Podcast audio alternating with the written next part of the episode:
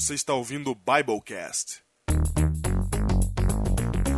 Podcast do site confissõespastorais.com.br. Eu sou o pastor Diego Barreto, associado da Igreja Adventista da Alvorada em São Paulo.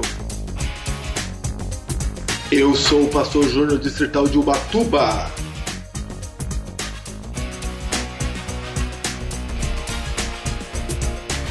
E esse é o seu Biblecast número 53. Mais uma vez. Ah, e mando. É. E é isso, estamos de volta com a cadeira barulhenta do Júnior participando conosco no Biblecast. Opa, trocando de cadeira. Olha o barulho. Pra não ter que editar, já fica com barulho mesmo. Muito bem. Porque o Júnior agora sabe o que que é na pele editar um Biblecast. Ah, é assim que você vai começar. Eu vou começar por aí. Ah, não, é assim. É assim. Agora eu sei o que é na pele, eu já sei faz tempo. Não, agora você. Eu me lembro, eu me lembro até hoje, eu tava dentro do carro, lá em Guarulhos, indo pra igreja. Quando Ah. eu falei, Diego, isso lá no Biblecast 3. falei, Diego, eu podia editar pra você não ficar muito cansado, etc tal. Eu não vou contar o que ele me disse na época, porque senão vocês vão perder o carinho que vocês têm isso. Ah, tá bom. Como já diria minha esposa Gisla- Gislaine, levou 53 Biblecasts pra ele conseguir compartilhar os conhecimentos que ele tem. É muito difícil. Nada disso. Muito difícil isso pra ele. Ela diz, na verdade, eu te poupei por 53 Biblecasts.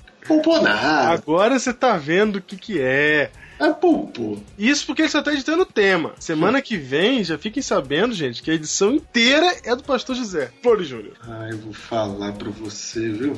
Agora esses espaços que tem entre uma, uma fala e outra, você até já sabe como é que aparece, né? você vê eles graficamente já. Ah, eu vou te falar, viu? E é isso, gente. É com a nova edição que o Biblecast 53 se inicia. E nós vamos fazer aquilo que nós não temos feito, Juno, há umas três semanas, né? Que é ler e-mail. É, três episódios, na verdade. Semanas deu mais ainda. Que é ler os e-mails. E-mails. Vamos para eles. E-mails. Vamos lá. E o primeiro e-mail que nós vamos ler é um e-mail enviado para nós em maio, dia 20 de maio, Júnior. Nossa, a gente tá atrasado mesmo com os e-mails. um mês atrás. Um mês atrás, o e-mail do, do Tom Micro. Tom Micro. Tom Micro, ele fala assim: prezados pastores, já virei ouvinte assíduo do Biblecast. Isso lá no dia 20 de maio. Isso desde o primeiro. Espero que ele não tenha desistido. Eu também. Não, ele tá firme porque eu tô vendo ele no. no Tá mesmo. Tá firme mesmo. E isso desde o primeiro que eu vi, no número 29 sobre as Crônicas de Nárnia. Demorei muito para descobrir o site de vocês, mas felizmente encontrei-o justamente quando mais precisava. Vem! Estou ouvindo aos poucos os episódios anteriores, nem sempre em sequência, porque as séries sobre a marca da besta e sobre o sofrimento tiveram prioridade. E parabenizo-os pela excelente iniciativa de trazer a teologia para mais próximo de nós, meros mortais. Tenho uma reclamação, uma proposta para fazer. Primeira reclamação: o site da IASD de Fortaleza está fora do ar. Ah, foi num tempo que o site ficou fora do ar, né? Tem que, tem que subir aquela plaquinha. É, esse e-mail foi mandado dia 20 de maio. É, verdade. o site já está no ar da Igreja Central de Fortaleza e, e o Tom ele não estava conseguindo baixar os Biblecasts sem abertura, que não estão atualizados. A gente vai atualizar, gente. Estamos no 48, se não me engano. Temos que atualizar até os 53 os Biblecasts somente sem abertura.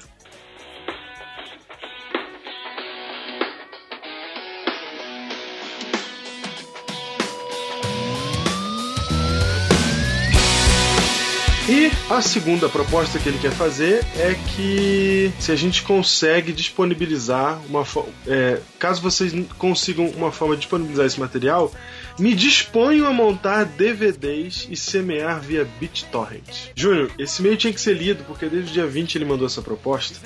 E o que que é BitTorrent, né? É aquele sistema de download que você baixa arquivos gigantescos Sim. pelo torrent e eu vou colocar no Biblecast. Na verdade, eu vou colocar na seção de downloads lá dos, do- dos extras, não sei ainda se é abertura, eu não sei. Eu vou colocar na seção de download o arquivo, o endereço do torrent. Para você poder baixar todos os Biblecasts sem aberturas num único arquivo. Aí sim, hein? Aí sim. E ele fala assim, ó, de, pretendo fazer isso com os Biblecast full, mas acho que o material sem abertura seria mais conveniente para os pequenos grupos.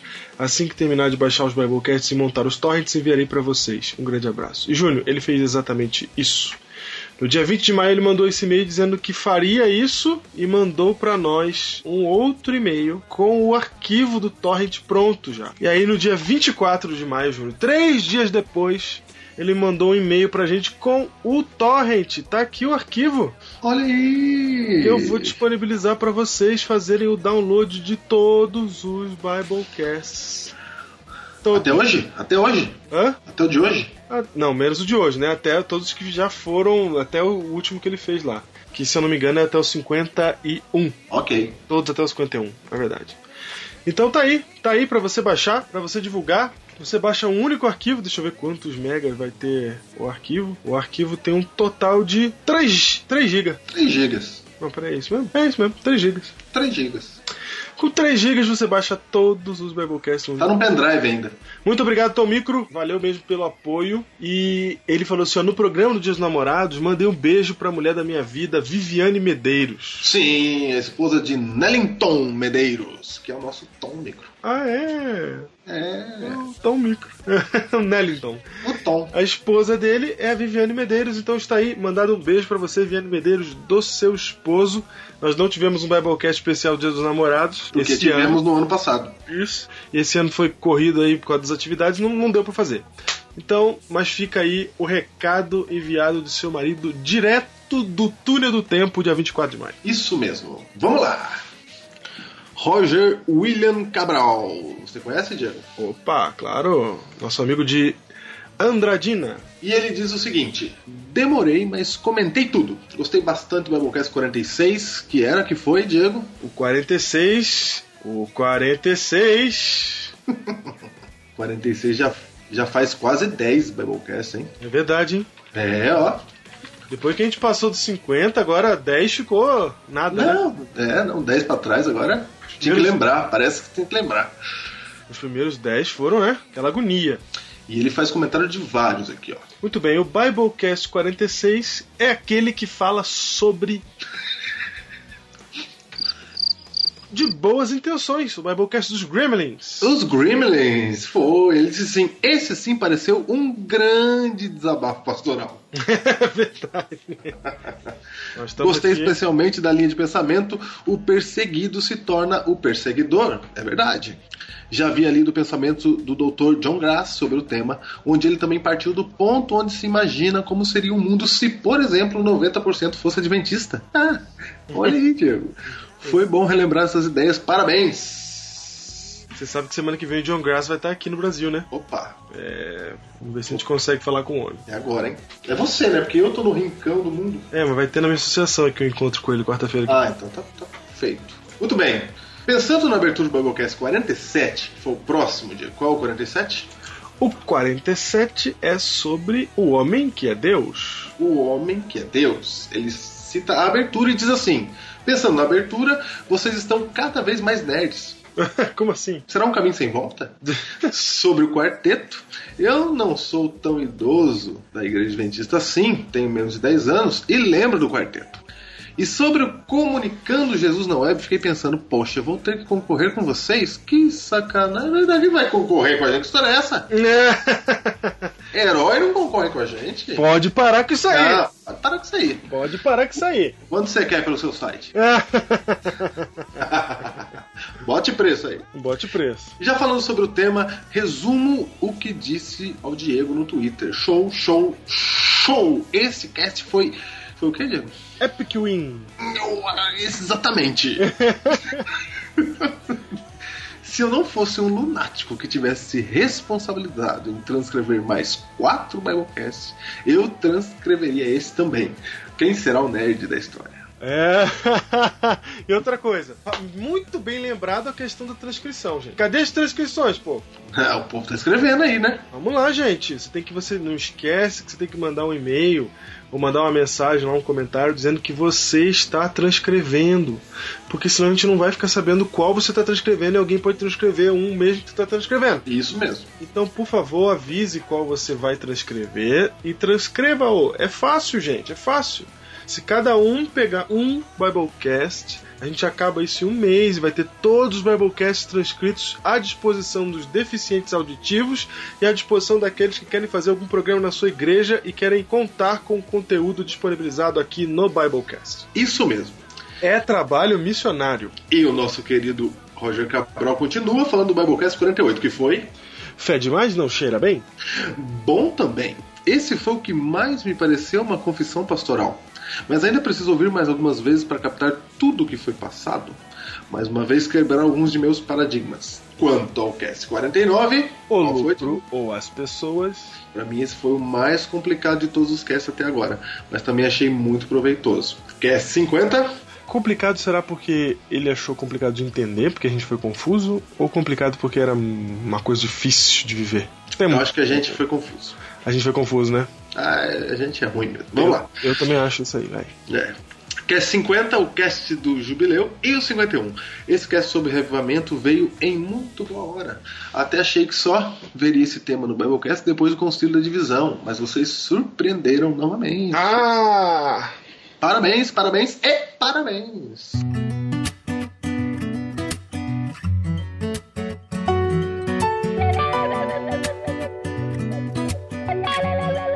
Esse seria outro cast que adaptaria para texto fácil, excelente, nem sei o que dizer dele. E o 51 segue a linha. Vocês têm vindo em um crescente fenomenal. Parabéns! Valeu. PS! Diego e Júnior, arrume um adesivo de carro para mim. Tô sem grana para camiseta, mas adoraria colocar o adesivo do Biblecast no meu carro. Já tenho o nosso brasão de um lado, falta o Biblecast outro. Um abraço e até. Muito bem, porque exatamente quem comprou a camiseta, Júnior, vai levar um adesivo de carro do Biblecast. Não Opa. esqueça disso. Opa. Não, que a promoção qual é? A camiseta vai estar disponível para você fazer quando você quiser. A questão é que para ganhar o adesivo você tem que comprar a camiseta agora.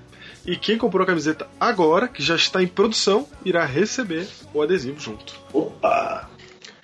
Muito bem recebemos um e-mail de Everton Amaral perguntando sobre a pregação do pastor Fairabe que a gente gravou lá em Campinas, lembra, Júnior? Ele a gente gravou? Eu gravei, eu gravei, né? Quando o Fairabe foi em Campinas, lá que estava fazendo o evangelismo, a gente mencionou isso no Biblecast. Aí Você gravou? Ai, é duro. A gente mencionou até isso no Biblecast. Não, eu não lembrava que você tinha gravado. É duro. Sim, Não, gravei. Foi sensacional aquele dia lá. E ele tá perguntando se a gente tem a gravação. E a resposta é sim e não. Certo. Porque eu tenho a gravação dentro de um HD que tá queimado aqui.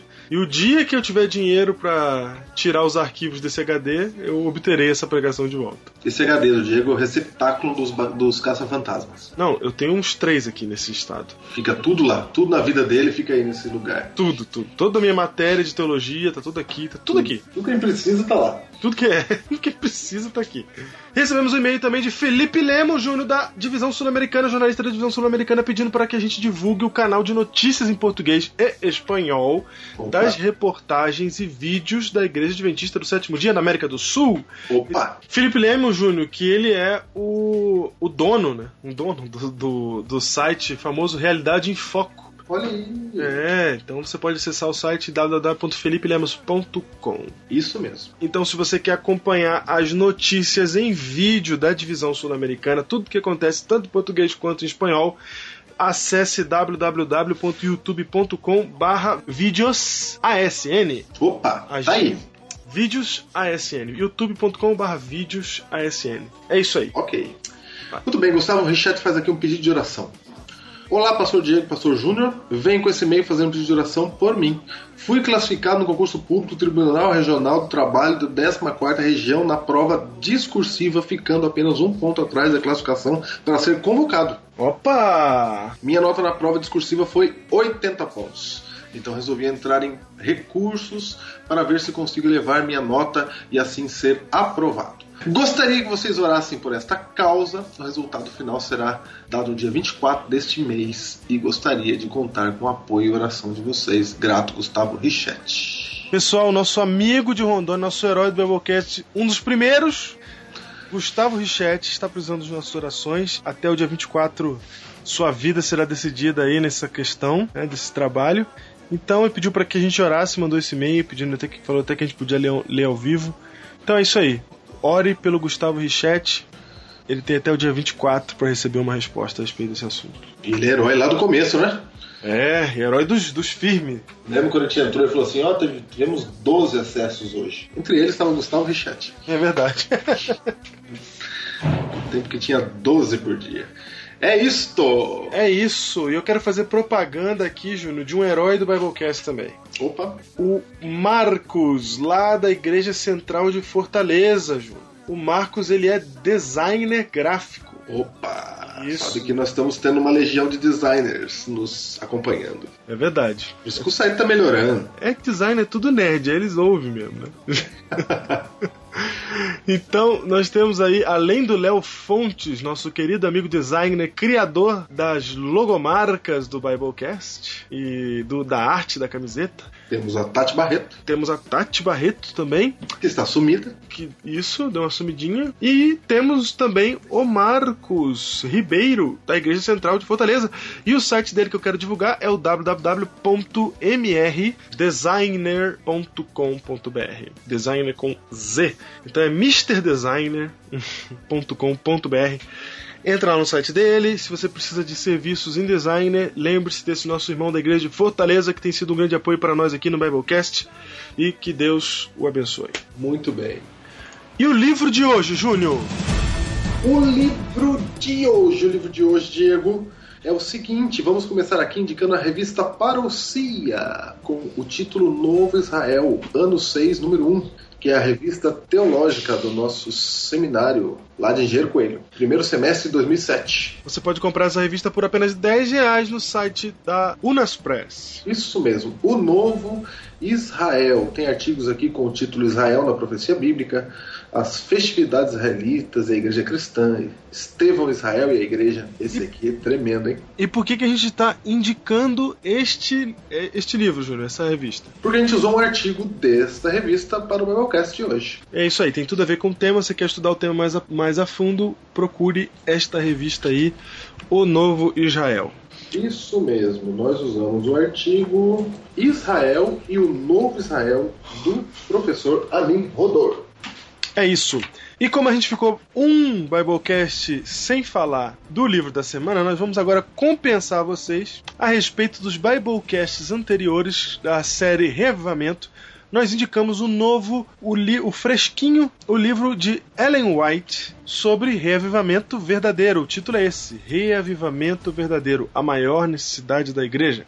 É um livro pequenininho que você lê ele assim dois dias, 70 páginas apenas. Custa R$ 2,50 no almoxarifado de qualquer associação do Brasil. E nesse livro você encontra uma reunião dos textos mais importantes de Ellen White acerca do reavivamento. Vale a pena você adquirir, vá na sua associação.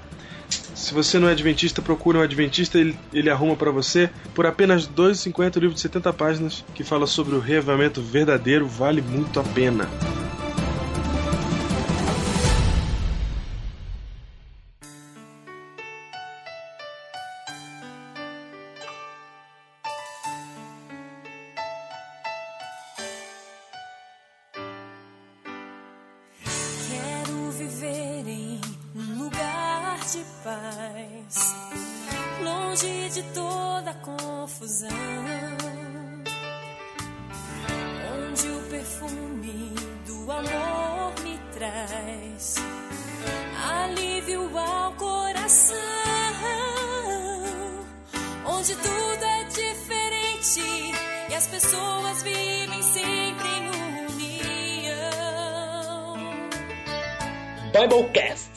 Biblecast 53. Aqui estamos nós, Diego, novamente. Estamos de volta.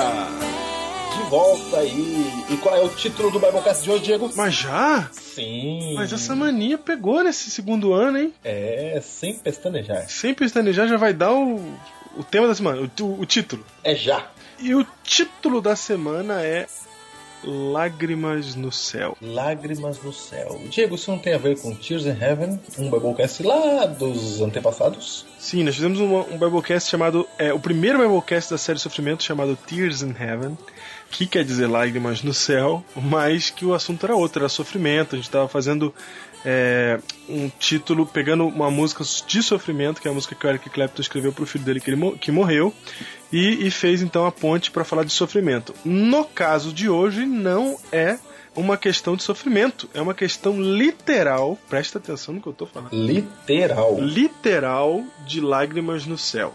Aí as pessoas vão perguntar: como assim vai ter lágrima literal no céu? Porque eu entendo uma lágrima numa música, lágrima no céu na música, poesia e tal. Mas você está dizendo que literalmente haverá lágrimas no céu? Será? Esse é o título do Biblecast de hoje, por isso não saia daí. Eu. Eu podia ter salvado mais uma pessoa e não salvei. Eu não salvei.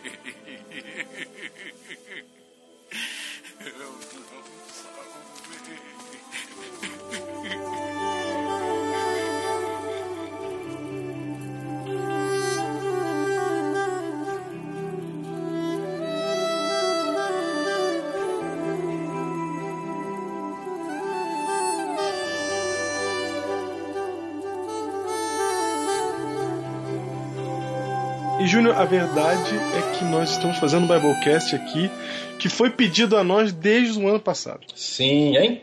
Atendendo a pedidos. Assim que Cláudio Lee tornou-se um herói do Biblecast, um ouvinte assíduo, Cláudio Lee fez um pedido para nós. Ele enviou para a gente uma, um, um e-mail né, com uma figura que descreve toda a dispensação, dispensação toda a maneira de interpretar é, as profecias das, é, da grande maioria das igrejas dispensacionalistas. Foi ele que mandou aquele, aquele, aquele gráfico lá? Foi ele que mandou. E ele falou assim: O gráfico é todo o poder. É, todo o poder. Vou até, vou até colocar o gráfico para vocês fazerem download aí pra vocês verem como é que é. Ele é todo poder, assim, artisticamente falando. Isso, porque ele resume toda a teologia das igrejas evangélicas a respeito do Apocalipse é, e de Daniel é, numa única figura. Tanto é que a figura tem 4 megas. Então boa sorte fazer o download dela aí no site. Muito bem. Mas você vai olhar uma figura gigante, um trabalho danado, e o Claudio simplesmente ele mandou um e-mail humilde falando assim: ah, resolve isso aí pra mim. Então vamos lá. Pensa que assim, levou um ano. Levou, levou. levou. A gente foi empurrando com a barriga essa figura. Vou falar. Foi. Mas estamos aqui, então façamos este Biblecast. Tomamos coragem. Então, Claudio Lee mandou pra gente esse arquivo gigante de 4 megas que nós vamos colocar à disposição para você no site. Com todas essas informações, é muita informação, gente. É, ele, é toda a, a teologia dispensacionalista de interpretação de Daniel e Apocalipse está resumida em uma única figura. Imagina o trabalho que não teve o cara que fez essa figura. E Não, é uma figura tremenda. é um infográfico, na verdade. Não, e gigante, com detalhes. É. Só pra você saber ter uma ideia desse infográfico, dessa imagem, a, a Trindade Satânica Tá presente. fez uma série. Ela tá bem pequenininha lá que você nem enxerga. É verdade. então, é muita informação e a gente a questão toda é analisar toda essa informação, entendeu? A gente foi empurrando com a barriga esse Biblecast desde o ano passado. Porque a gente tinha que definir por onde começar. Quando você olhar, você vai falar assim: Meu Deus, quanta coisa. E a gente definiu um caminho, então vamos estudar, a partir de agora, a interpretação de Apocalipse Daniel da teologia evangélica da dispensação. Ok, nós vamos dar uma passada nessa teologia evangélica daqui a pouco e, por fim, por fim, é, falaremos da nossa visão sobre o assunto. Nossa, no caso, da Igreja Adventista. Isso, vamos lá. E Diego, o que nós vamos tratar hoje é chamado na teologia de escatologia. O que é escatologia, Diego? É o estudo dos eventos finais. Das últimas coisas. Isso. Então, o que nós vamos tratar hoje é como será o fim. E há várias teorias do fim. Nós queremos pegar uma teoria hoje para falar dela. É a teoria propagada pelo cidadão conhecido como Hal Lindsey. Quem foi Hal Lindsey, Júnior? Hal Lindsey. Quem foi Hal Lindsey? Eu perguntei primeiro, Júnior. Quem foi Hal Lindsey? Hal Lindsey é o autor, Diego, do livro, do livro é, Anos 80, Contagem Regressiva para o Juízo Final. Muito bem. Foi o livro que ele escreveu. E Hal Lindsey dizia o seguinte, Diego. E Hal Lindsey pega carona numa ideia, Diego, que é a ideia que diz que a nação judaica iria ser restaurada literalmente. É, primeiro, Júnior, eu acho que fica importante a gente já começar dizendo que nós não vamos estudar todas essas profecias aqui. Não, só vamos passar por ela. Porque imagina só, são, são para você entender a figura que você está vendo aí, o infográfico de 4 megas que você está vendo aí, para você hum, nem nem tô falando de desenhar, para você entender tudo que tem aí, são anos de estudo. E não anos de estudo é, de o que um autor disse e o que o outro autor disse. Anos de estudo da Bíblia. Para você explicar isso demora meses. Então imagina, a gente, vai, a, gente, a gente tem um podcast de uma hora e pouco aqui.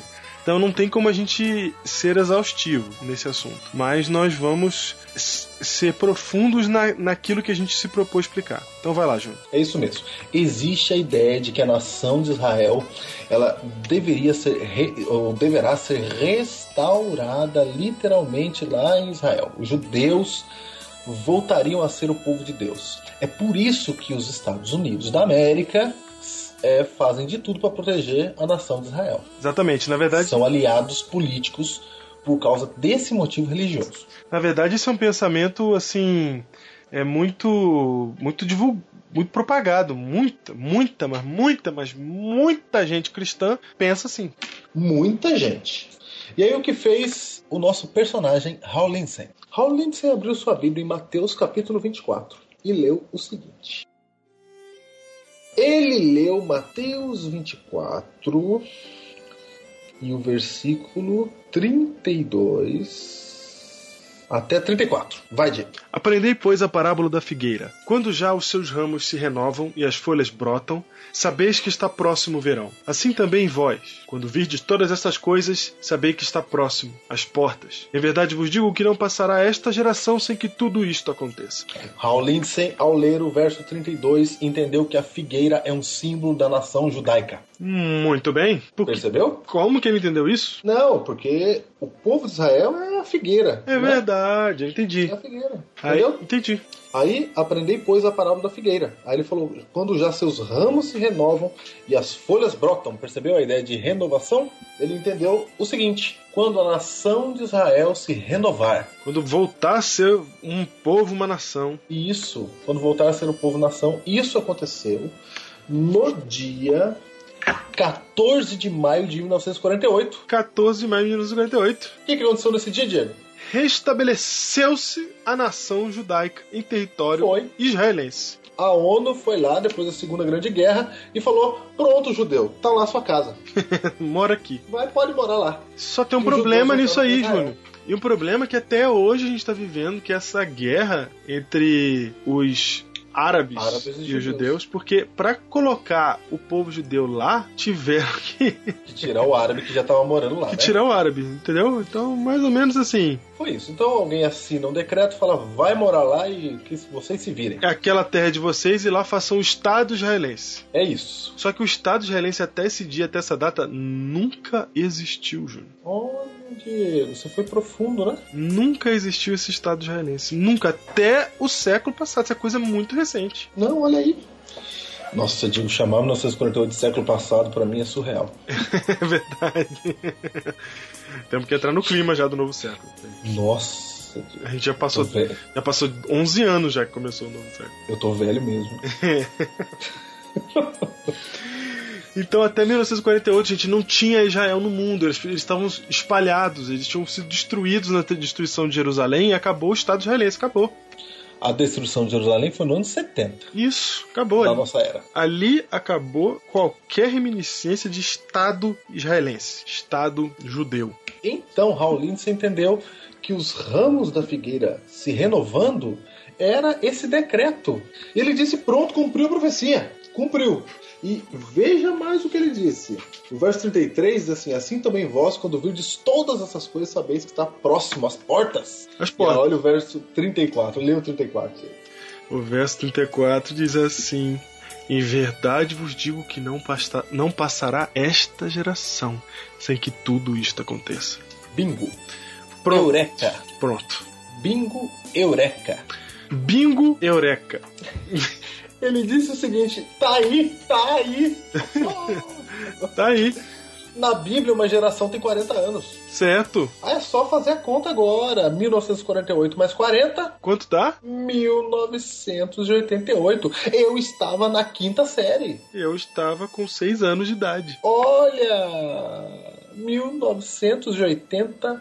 1988, ano do primeiro título de Fórmula 1 do Ayrton Senna. Mas e aí, o Raul Lentz, ele estava marcando a data da volta de Jesus? O que, que ele estava querendo dizer com 40 anos? Ele marcou a data. Mentira. Marcou, Diego. Marcou mesmo? Marcou firme. Espiritinho de. marcou data? Não, ele falou 1948 mais 40 dá 1988. Ele não marcou só a data para a volta de Jesus, não. Ele falou que 1988 era a volta de Jesus, mas aí eles fazem uma interpretação de Daniel, capítulo 9, e pegam a última das 70 semanas lá do capítulo 9 de Daniel e coloca aqui. Opa, como é que faz a peripécia aí?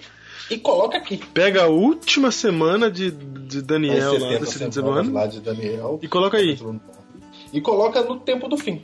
Certo. É certo, é bom. Certo. Aí fica, fica assim, ó. O que, né? Tá bom. Não, fica assim, ó. Em 1988 é a volta de Jesus. Sete anos antes é 1981. Em 1981, o que, que acontece sete anos antes? O arrebatamento secreto da igreja. Ah, isso também foi definido? Lógico que foi. Aí, na metade da semana, três anos e meio, na metade da semana, três anos e meio depois, como determinado lá em Daniel, segundo a teologia dispensacionalista, viria o anticristo, Certo, certo? certo. a nação de Israel ia comandar por algum tempo ali, e a igreja seria arrebatada em 1981, Israel ia dominar o mundo agora, e o anticristo ia surgir três anos depois, 81, 82, 83, 84, surge o anticristo, ok? Aham. E aí o povo tem uma segunda chance até a volta de Jesus, os que não foram arrebatados. Ok, É assim, é assim. Isso aí se chama o quê? A teoria dispensacionalista para o tempo do fim. Por que se chama dispensacionalista? Vamos definir isso aqui. Por quê, Diego? Porque ela se divide em dispensações. Por exemplo, Por exemplo, ela pega a história da igreja e divide em pedaços. Por exemplo, o tempo antes de Cristo é uma dispensação. Aí o tempo é, de Cristo é outra dispensação, por exemplo. Então vou dar um exemplo aqui, ó. É, Gênesis de 1 a 3 é a dispensação da inocência, ou do período edênico. Depois, Gênesis de 3 a 8 é a dispensação do antediluvío.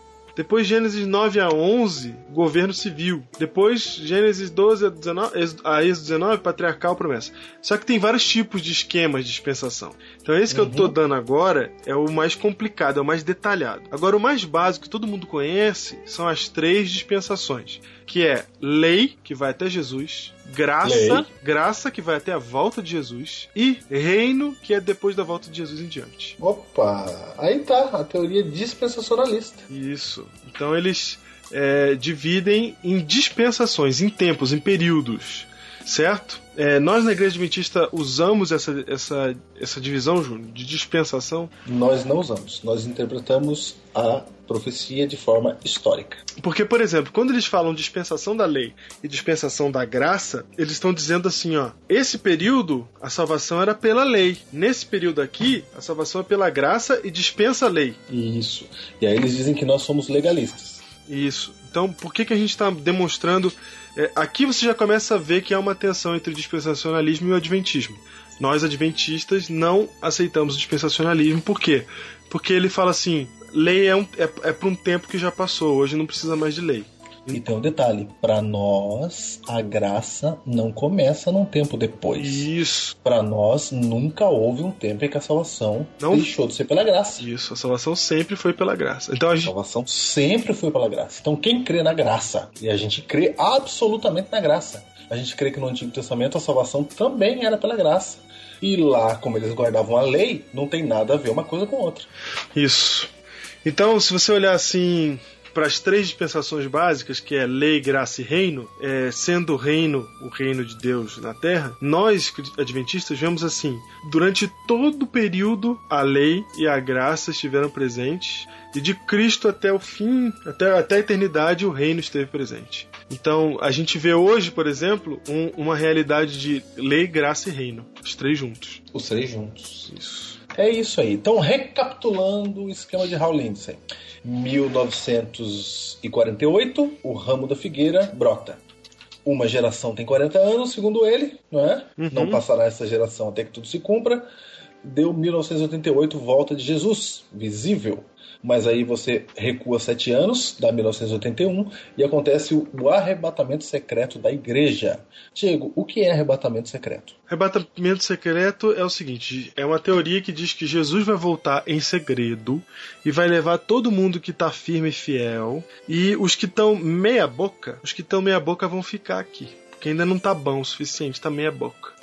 E aí vão ficar aqui pra ter mais uma chancezinha. A última chance, hein, gente? Agora Isso. vocês viram que sumiu gente no mundo, desapareceu, porque eu levei embora. Então agora vocês têm que se converter, porque senão vocês vão ficar pra trás.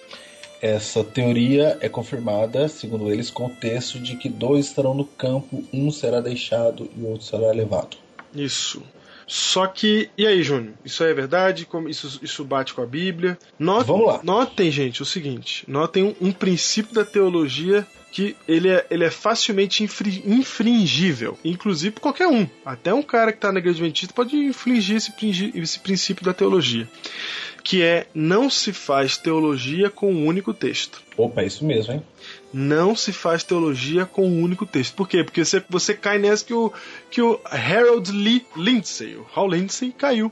Que foi pegar um único textinho ali e fazer uma interpretação dele lá dizendo que a figueira era judaísmo e pronto e tal, tal. E acabou causando, criando um, um esquema que não era real, porque ele se apoiou, se apoiou em um único texto. A primeira coisa que dá pra saber que não era real o esquema de Hal Lindsey é que em 1981 a 1988 não aconteceu nada.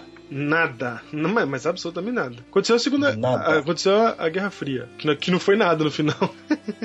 O muro de Berlim vai cair no ano que vem, 1989. certo? Nada. Nada. O Brasil viveu o período do Sarney presidente, os fiscais do povo lá no- é, vendo as tabelas de preço no supermercado. Era assim a vida no Brasil. Certo. E vida que segue. E vida que segue. Em 1986 o cometa Halley passou, a usina Chernobyl explodiu e vida que segue. É isso.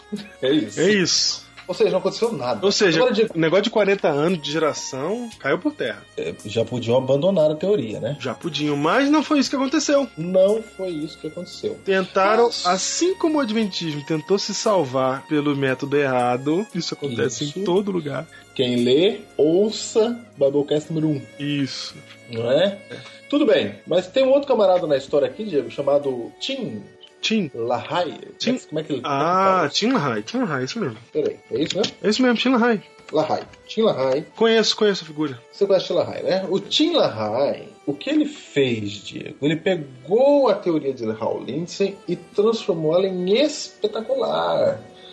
Porque ele é o autor dos livros Deixados para trás. série Left Behind. Ou Deixados para Trás. Que virou filme. Isso. Que prega e propaga a teoria que nós estamos dizendo aqui. Então o que aconteceu? Ele simplesmente falou: não, 1988 não aconteceu nada. Mas é assim que vai acontecer. Então, primeiro há o arrebatamento secreto da igreja, os cristãos são arrebatados secretamente. Há um período aí em que o judeu reina, vem o anticristo na metade dessa última semana, e aí há uma nova chance para aqueles que não foram arrebatados, porque no final desses sete anos vem a volta de Jesus. Ok? Ok.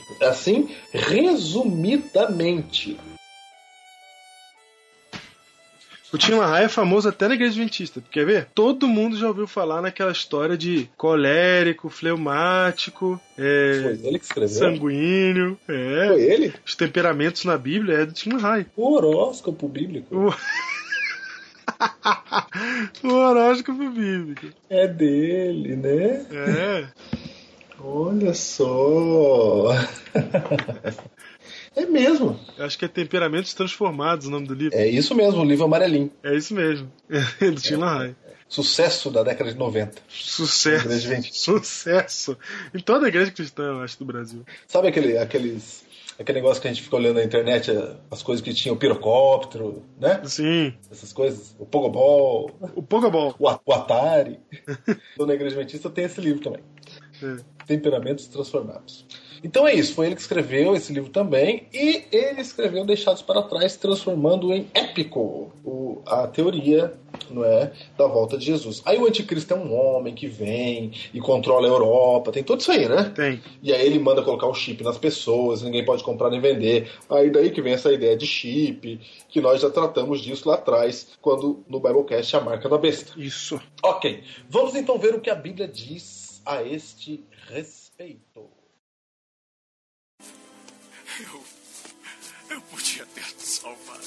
Mais uma pessoa e não salvei. Eu não salvei. Eu não salvei.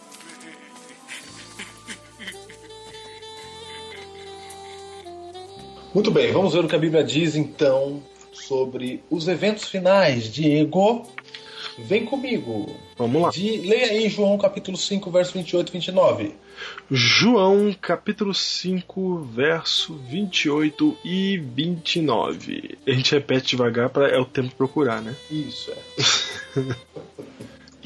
Não vos maravilheis disto, porque vem a hora em que todos os que se acham nos túmulos ouvirão a sua voz e sairão, e os que tiverem feito bem sairão para a ressurreição da vida, e os que tiverem praticado mal para a ressurreição do juízo. Note que a Bíblia fala que todo mundo vai ressuscitar. Mas é todo mundo, gente. Mas é todo mundo. Então toda vez que você for no funeral, você saiba que aquela pessoa vai ressuscitar. Você sabe que tem um cemitério lá em Piracicaba?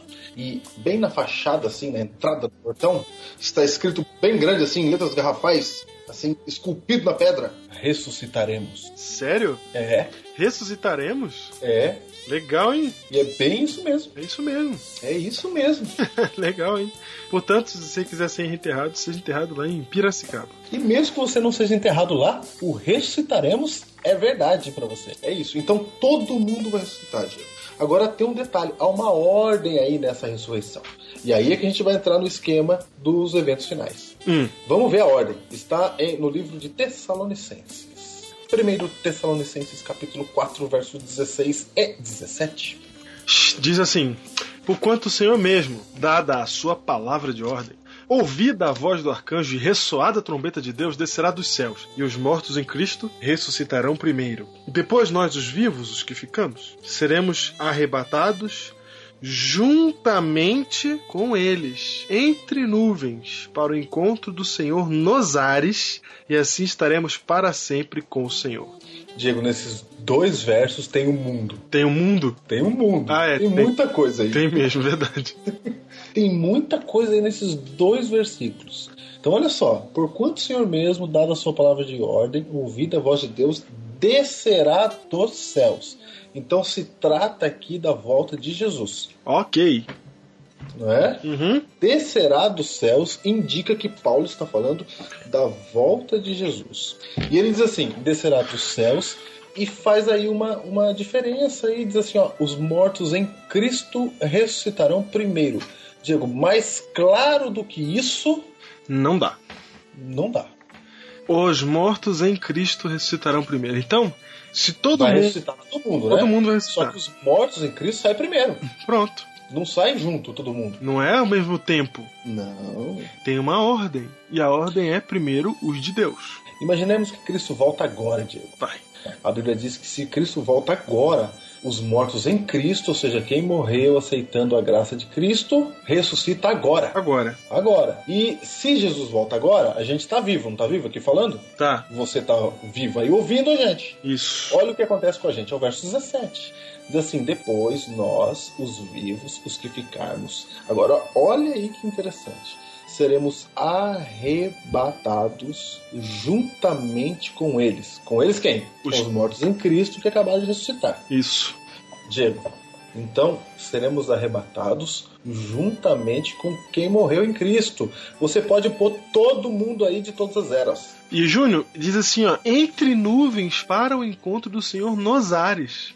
Então não é assim, vamos sumir, né? Vamos desaparecer e de repente aparecer no céu. Não, nós vamos ser erguidos do chão como os mortos ao mesmo tempo, subindo para encontrar ele nas nuvens, nos ares.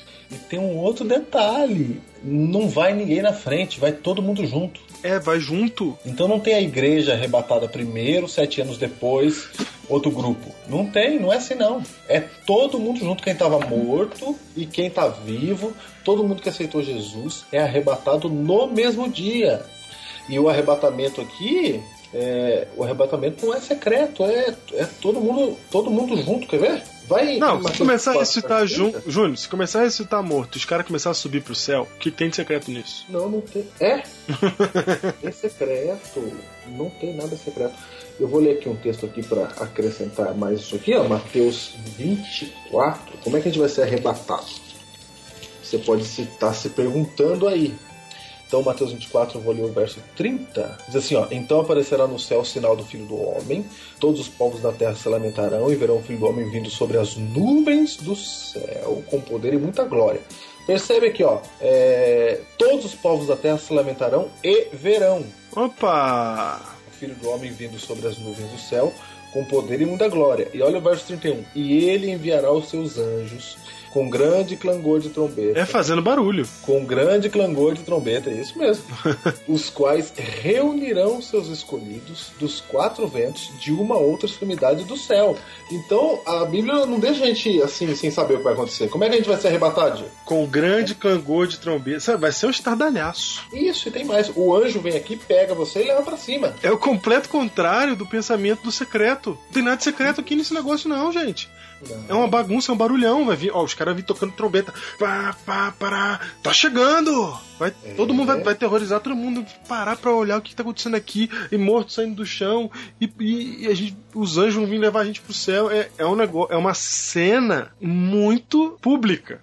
Não, pública. Eu vou aumentar a publicidade dessa cena. Vai. Ó, Mateus 25, 31 diz assim, ó. Quando vier o Filho do Homem, tudo fala da volta de Jesus, na sua majestade e todos os anjos com ele. Então Jesus vai voltar com todos os anjos. Quantos anjos tem no céu, Diego?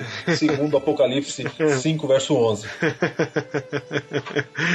Vamos ver. Quanto, o que, que Apocalipse 5, verso 11 diz? Vai, Diego, lê pra mim. Segundo Apocalipse 5, verso 11, vi e ouvi uma voz de muitos anjos ao redor do trono dos seres viventes dos anciãos, cujo número era de milhões de milhões e milhares de milhares. Opa, a Bíblia dá o número dos anjos. E quando Cristo vem, vem todos trocando trombeta. Agora você imagina essa cena como sendo uma cena secreta. Não, e tem mais, Diego. Agora você imagina as pessoas, sabe, sabe aquela conversa do carro? Cuidado, em caso de arrebatamento, este carro ficará desgovernado. Quer dizer, Deus é um irresponsável. O cara tá 110 na Dutra, vai ser arrebatado e o carro vai ficar desgovernado. E tem mais, é secreto, o cara vai sumir do carro, de repente você tá lá no carona, já pensou? Você é um pecador, tá lá no carona, o cara que tá do seu lado tá dirigindo o carro é santo, e faz fu, sumiu. E cadê a sua segunda chance, né? É, Se você tá no carro, filho, tem segunda chance, coisíssima nenhuma. Você vai a primeira e a segunda tudo numa vez só. Agora você vê a situação totalmente diferente sendo narrada pelos textos bíblicos. Você vê uma outra situação em que o mundo para para ver o que está acontecendo porque todos os anjos estão vindo junto com o Senhor. Tocando trombeta, eles não vêm em silêncio. Diego, tem um detalhe aqui, ó. Mateus 28, 2 fala assim, ó. E eis que houve um grande terremoto, porque um, eu quero frisar aqui, um, one, errade, it, na língua que você quiser. Muito bem. Que língua foi essa última aí? It. It, It, é? em japonês. Ah, que bonitinho. Mateus o quê? É, 28, 2. Mateus 28, 2. E eis que houve um grande terremoto porque um, Opa, um anjo do Oh. Senhor. desceu do céu. O que aconteceu quando esse anjo veio? Ai, eu vou falar pra você que teve Grande um terremoto. grande Ele- terremoto. Ele veio para ressuscitar Jesus. E eles vão vir no mesmo espírito. Só que agora não é um, são todos. Diego, e durma-se com barulho desse. Exatamente. E tem mais, a Bíblia fala assim como o relâmpago sai do Oriente e vai até o Ocidente, assim será a vida do Filho do Homem. Ou seja, é barulho. É assim como um relâmpago. Brilha, É barulho faz é- barulho. É, isso. Então, Diego, veja só. No dia que Jesus voltar, os mortos em Cristo ressuscitam primeiro. Quem está vivo vai ser transformado, como diz lá em 1 Coríntios 15, no final do capítulo. Diz que num abrir e num fechar de olhos, transformados seremos todos. Ah, então não, não vai ressuscitar zumbi. Como assim? Ah, não. Não. É, é muito importante frisar isso, porque a gente fica falando que vai ressuscitar os mortos, tem gente que pode pensar que vai ressuscitar daquele jeito que morreu, né? Zumbizinho, morto-vivo. Não, não, não. Vai sair incorruptível. Incorruptível. Vai sair mais perfeito do que morreu. Então veja só, isso acontece tudo na volta de Jesus. Tudo. Então o que que vai acontecer na volta de Jesus?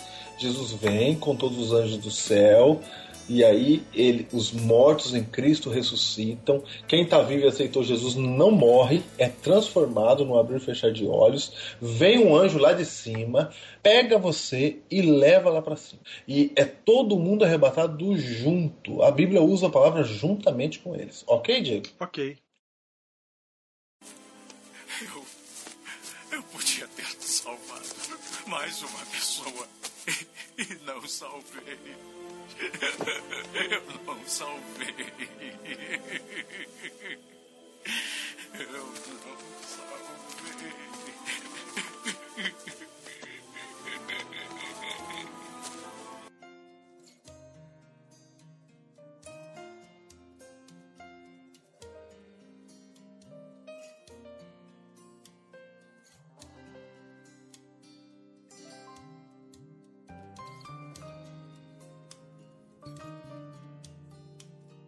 Mas tem um outro grupo aí de mortos que a gente não falou deles. Se os mortos em Cristo ressuscitam primeiro, e quem morreu e não estava em Cristo, Diego? O que acontece com eles? O que acontece? E tem outro grupo também. E quem tava vivo e não tava em Cristo?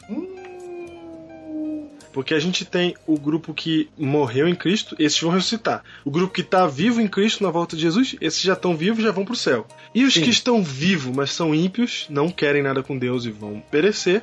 E os que já estão mortos, que não quiseram nada com Deus. O que acontece com esses dois grupos? Vamos primeiro os vivos, então. Os vivos ímpios. Isso. V- Vivos ímpios. Vivos ímpios. Ímpios. Vi- Vivos ímpios. Vivos ímpios. É, não viva os ímpios. É. Vivos ímpios. Vivos ímpios. Ah. Segundo Tessalonicenses, capítulo 2, verso 8. Lê, Diego. Que já estamos pertinho aí, né, no Tessalonicenses. Então será de fato revelado o iníquo, a quem o Senhor Jesus a matará com o sopro de sua boca e o destruirá pela manifestação de sua vinda. Opa! Morre tudo. Morre tudo. Morreu, acabou. Simplesmente a glória de Deus vai destruir, vai, vai morrer, vai morrer. Pronto. Diego, tá claro, não tá, Diego? Tá claro, tá claro. Tá Morreu. claro. Morreu, não é? Morreu. Então, se você está vivo na volta de Jesus e não aceitou a Cristo como seu Salvador, Hum. você morre. Isso. E, e, e quem já tá morto e é ímpio, não aceitou a Cristo como seu Salvador, o que acontece? Não foi citado ainda. Vamos citar agora. Vamos lá. Apocalipse 20, verso 5. Apocalipse 20, versículo 5. Os restantes dos mortos não reviveram até que se completassem os mil anos. Opa! Esta é a primeira ressurreição. Que ele está se referindo aqui no verso 4, a primeira ressu- ressurreição. Não, a primeira ressurreição é essa, a dos mortos em Cristo. Aquela em que o restante dos mortos não reviveram. Isso, então, é isso que eu estou querendo dizer. É. A primeira ressurreição é a dos mortos em Cristo. E os que não ressuscitaram, porque não, não morreram em Cristo? Esses, diz o texto bíblico, vão ficar mortos até não e não reviverão até que se complete mil anos. Diego, o que, que é isso? É, Júnior.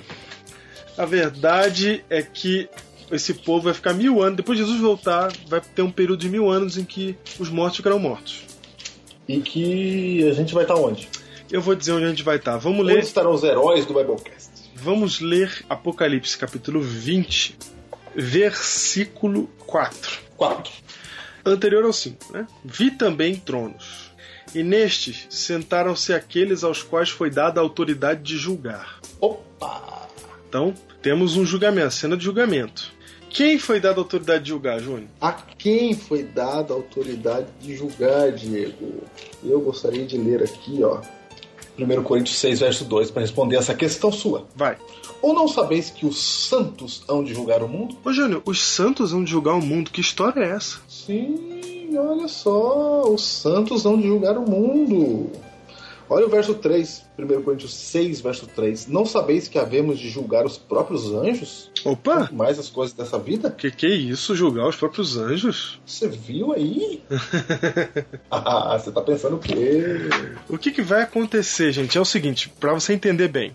Que história é essa a gente vai julgar é, a gente nos colocando já como salvos em Cristo Jesus? É lógico.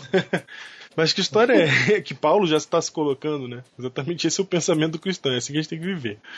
Então, que história é? Por que a gente vai julgar até anjo e tal? Que história é essa? Presta atenção, gente. Eu vou ler outro texto, pode para confirmar mais aqui. Então vai. Você falou para não fazer teologia com texto só? Isso, vai, vai, vai, vai. Hoje é soberba dos textos. Hoje vamos, Pega uma caneta aí. vamos em texto, vai. Vamos lá. Ó, Mateus 19, versículo 28.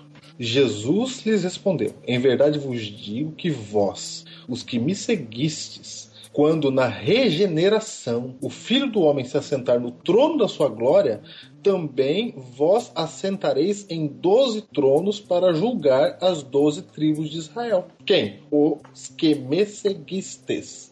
Os que me seguiste, sendo 12 aí um número simbólico, né? Isso, Um número é. simbólico de tá todo o povo, todo o povo. ali. É, É, tô falando pro judeu ali, pros discípulos, né? isso. No caso. 12 simbolismo de todo o povo de Deus.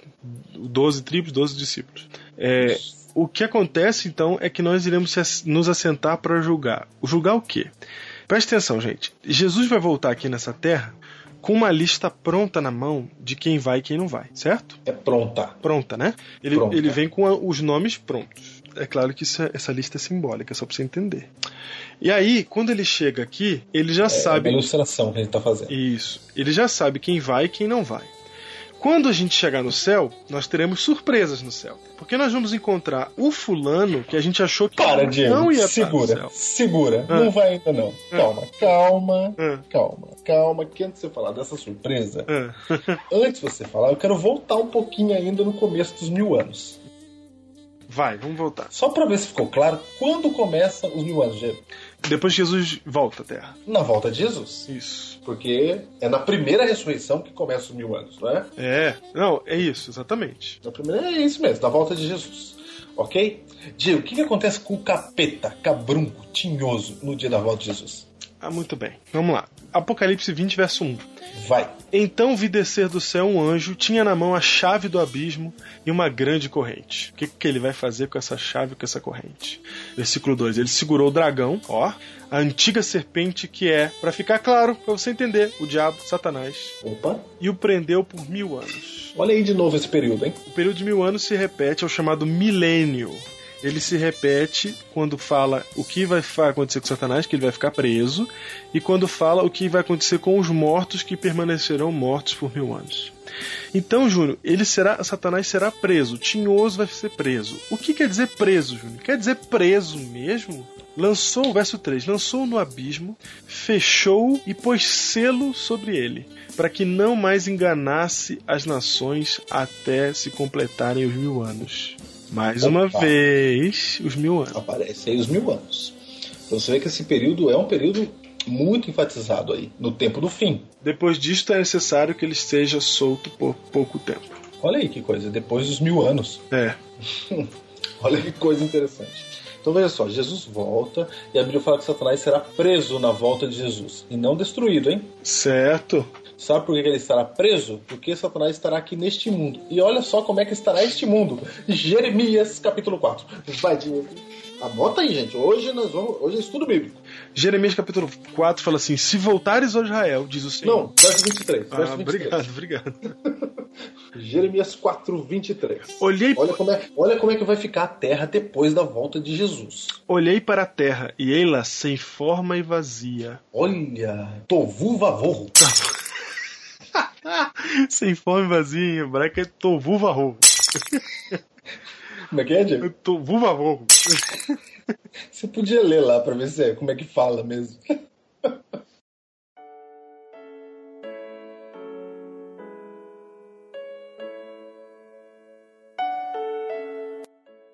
Olhei para a terra e ei-la sem forma e vazia, para os céus e não tinha luz. Olhei para os montes e eis que tremiam, e todos os outeiros estremeciam. Olhei e eis que não havia homem nenhum, e todas as aves dos céus haviam fugido. Olhei ainda, e eis que a terra fértil era um deserto, e todas as suas cidades estavam derribadas diante do Senhor, diante do furor da sua ira. Olha o cenário do nosso planeta depois da volta de Jesus. É isso? É isso. Então Satanás vai estar aqui sozinho. Por isso que- Ele e os demônios dele, sem ter a quem atormentar. Por que, Diego? Sabe por que que eles vão ter a quem atormentar? Porque tá tudo morto. Tá tudo morto. Quem estava morto já vai ficar morto, e quem estava vivo e que era ímpio morreu pela glória do Senhor. É isso, tá todo mundo morto. E a terra era sem fome e vazia, e ela vai voltar a ser sem fome e vazia. Então, quando fala que o anjo trancou, lançou no abismo, é aqui, na terra, fechou e pôs um selo sobre ele para que não mais enganasse as nações. Júlio, não tem como ele enganar mais ninguém. Por quê? Porque morto não é enganado. Tá todo mundo morto. E os salvos estão onde? Estão no céu. No céu foram arrebatados. Moral da história: esses mil anos Satanás está preso aqui com corrente. Veja só, a corrente e, o- e a chave, Júnior, elas aparecem no, no momento em que é, está sendo feita uma, uma ilustração. Ele é chamado de dragão, certo? O Satanás não tem formato de dragão. O dragão é só a ilustração de Satanás. Uhum. Então, tá usando a ilustração, vai prender o dragão. Então tem uma corrente, tem uma chave. Mas explica muito bem quem tá prendendo que é o anjo e quem é o dragão, que é a antiga serpente, aí vai voltando, que é o diabo, que é Satanás. E ele vai ficar preso mil anos. Preso aonde? Na Terra. Moral da história, ele vai ficar aqui sem fazer nada, chutando pedrinha. Exatamente. É mil anos, Sem ter o que fazer. E são mil anos literais aí, né? assim, ó. É assim. sem nada pra fazer, porque não tem ninguém pra tentar. E se ele não tem ninguém pra tentar, ele não tem projeto, trabalho, não tem nada. Porque o trabalho dele todo depende das pessoas. Porque ele tá tentando convencer elas, enganar elas. É isso mesmo, assim vai estar a terra. Ô Diego, olha só como é que tá todo mundo morto. Lê Jeremias 25, 33. Os que o Senhor entregar à morte naquele dia se estenderão de uma a outra extremidade da terra. Não serão pranteados, ninguém vai chorar por eles. Nem recolhidos, nem sepultados, serão como esterco sobre a face da terra. Veja o cenário do nosso mundo. Satanás não vai enganar ninguém porque tá todo mundo morto. E vai ficar essa terra desolada, destruída, com todo mundo morto. Então veja só, é simples entender. Mil anos começa com a volta de Jesus. Os salvos são arrebatados e vão para o céu. Os ímpios morrem e ficam mortos aqui mil anos. Satanás fica aqui na terra sem ter o que fazer. Ok. Mil anos. Enquanto isso, os salvos estão no céu, no julgamento. No- E agora você vai entender o título desse Biblecast. Vai, Diego, onde eu te interrompi.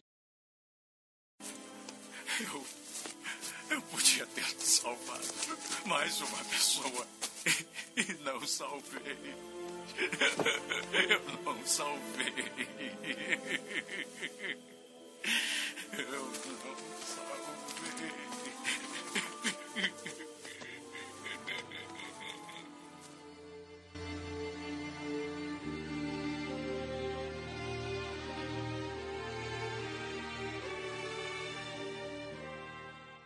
Nós, Jesus vai voltar do céu com uma lista na mão de quem vai e quem não vai. Quando a gente chegar no céu, a gente vai olhar pro lado, vai falar assim: Eu não acredito que aquela minha vizinha cretina tá aqui.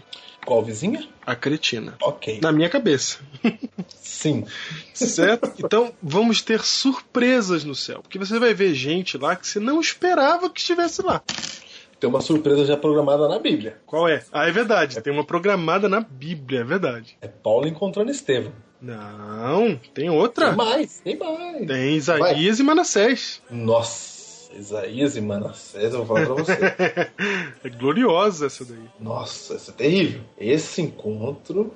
Isaías e Manassés, gente, fala pra você. Isaías, Manassés mandou matar Isaías. Não, não é que mandou matar. Mandou matar é coisa boa. Mandou serrar o meio. Não, mandou serrar o meio é coisa boa. Mandou serrar o meio dentro de um tronco de uma árvore. Pra não perceber que tava serrando. Não, é muito pior, porque é o seguinte: se você for cortar um ser humano serrando ele, vai, vai rápido. Mas se você tem que serrar um tronco de árvore ao mesmo tempo, demora muito mais. E tem esse encontro marcado. E quando chegar no céu, Isaías vai esfregar o zoinho assim, ó, e vai falar assim: Manassés. Manassés. E Manassés vai olhar pro Isaías e falar assim: Isaías. Você eu sabia que ia estar aqui. É, você. Não, vai ter surpresas extraordinárias no céu. E vai ter o- as surpresas tristes também, Júlio. Surpresas o quê? Tristes. Onde que vão ter surpresas tristes? No céu. Haverá tristeza no céu, Diego? Olha, Júnior. Do jeito que você perguntou, é um problema. Sim, haverá momentos de tristeza no céu. Do jeito que você respondeu é que é problema. Por quê? Você disse sim. Ué, vai ter. Como assim? Não vai ter tristeza, não é um estado de tristeza, mas haverá um momento, um momento em que lágrimas rolarão. Você tá louco? O que, que é isso? Está previsto na Bíblia. Palavra. Na palavra? Na palavra. Pois nós vamos chegar lá. Eu vou perguntar uma coisa pra você que tá ouvindo a gente agora. Você que tá ouvindo a gente, imagine você no céu e não chega alguém que é muito querido seu no céu. Não, primeiro que vai ter alguém que você esperava que estivesse lá. E não o pastor Diego, por exemplo. Obrigado. Isso, exatamente. E, e tudo vai se revelar e a gente vai chegar lá e o pastor Diego não tá lá. Não. Não vai dar pra fazer Biblecast no céu. Nossa, se isso acontecer, Júnior, você vai chorar lá no céu. Porque os heróis vão falar assim, Júnior, lembra que você falou no Biblecast que o Diego não ia estar? Ele não tá mesmo. Imagina que você chega no céu e não tá lá alguém que você gosta muito, você ama muito aqui na Terra. O que, que você acha que vai acontecer? Tempo!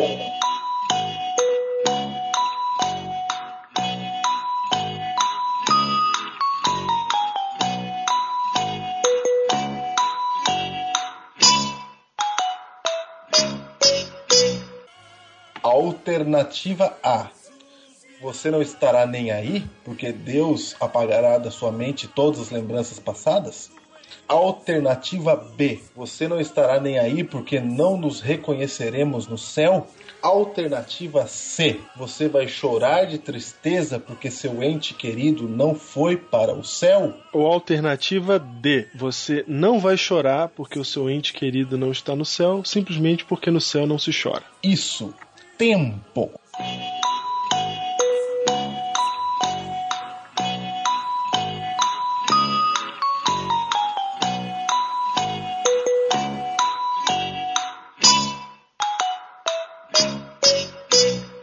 Diego, responde pra mim. Qual das alternativas é a verdadeira? A alternativa correta é a alternativa C. Sim. Choraremos no céu de saudade e dor pela ausência de nossos entes queridos, Diego? Sim. Aí sim, fomos surpreendidos novamente. Por quê, Júnior? Primeiro, vamos analisar cada alternativa antes da resposta bíblica, só para desbaratar pela lógica filosófica. Vai. Então, a alternativa A era o quê? Você já não lembra, né? Tá de brincadeira comigo. Alternativa A, nós- você falou que nós não vamos chorar porque nós não vamos lembrar de nada. Isso é. Deus vai apagar as memórias passadas. Tem até um texto que diz isso, Diego. Amnésia funcional. Amnésia. Isso, Isaías 65, 17. 65, 17, isso mesmo. Diz que eis que crio novos céus e nova terra e não haverá lembrança das coisas passadas, jamais haverá memória delas. Daqui a pouco a gente vai confirmar isso bem claramente. Mas, Diego, você acha que Deus ia apagar a memória? Você não vai lembrar das coisas passadas? Se você não lembrar das coisas passadas, mas você chega no céu Diego, imagina que Deus apagou as coisas passadas. Certo, Tá certo? certo. Igual o povo acha que é. Aí você chega no céu, aí você vai ver Cristo. Aí o que, que você faz? Aí Cristo vai estar com uma marca na mão de cravo. Aí você vai olhar e falar assim: "Ah, machucou? O que, que é isso? Que foi na sua mão? É. Porque não haverá lembranças das coisas passadas. Júnior, é, você colocou de maneira bem é, ilustrada, bem pueril, porque esse é um pensamento pueril realmente de que a, gente vai sofrer memória, amnésia funcional. Se a gente descartar toda a As memória coisas passadas, né? do período da Terra, elas não vão servir para o propósito que elas têm de vacinar a gente contra o pecado no mundo de liberdade. É, foi tudo em vão. Foi tudo bom. Se você não sabe de nada, é melhor começar do zero, né? Aí vai ter que pecar, vou pecar de novo. Aí alguém peca e fala: Por que que você tá pecando? Não, eu não sei, não aconteceu nada. Isso. Esqueci do sofrimento, não, tem so... não sei que é sofrimento, não, sei, nada. Acabou. Deus não vai apagar porque você, porque você tem, tem que ficar claro na sua mente pra você não cair de novo. Claro, tem que ficar. Porque a gente vai ser livre. Se a gente vai ser livre e ainda assim nunca mais se levantará o mal, é porque nós vamos usar a nossa liberdade de maneira correta. E como é que a gente vai fazer para usar a liberdade de maneira absolutamente correta? É preciso lembrar do que aconteceu aqui. Exatamente. É lógico. É lógico. Senão seria jogar É, fora tudo. É tudo. Aí não faz sentido, não faz sentido. Alternativa B. Alternativa B que você falou é que nós não vamos nos reconhecer. Também não faz sentido. Se a gente não vai se reconhecer no céu, todos os personagens importantes, todas as pessoas importantes na Bíblia que foram. Entendeu? Vai, vai ter que sofrer uma amnésia de qualquer jeito. É verdade, ninguém sabe quem é Paulo, quem é Maria, quem é Estevão, quem é Moisés. Isaías, quem é Moisés. Quem é Elias? E, e a Bíblia não diz isso porque lá no Monte da Transfiguração, quando Moisés e Elias aparecem, eles são reconhecidos. Eles têm a forma de Moisés e Elias. E se a gente vai julgar, Júnior? Como é que a gente vai julgar qualquer coisa com amnésia de pessoas ou de, de fatos? Como é que pode? Como é que a gente vai julgar qualquer coisa? Agora Deus fala assim: senta aí, você não lembra de nada, fala pra mim, eu sou bom ou sou mal? Vocês acham que eu fiz direito trazendo vocês pra cá? Quem acha, É. levanta a mão direita. Não faz sentido. Não faz sentido. A alternativa D, né, que foi a que você falou, Foi que é. Nós não vamos chorar porque não chora no céu, pronto. A gente vai ficar tem tudo. choro. né? já- Acabou. a gente vai virar tudo homem rústico. Secou a lágrima. Ficou. Homem não chora. Homem não chora. No céu não chora. Justo.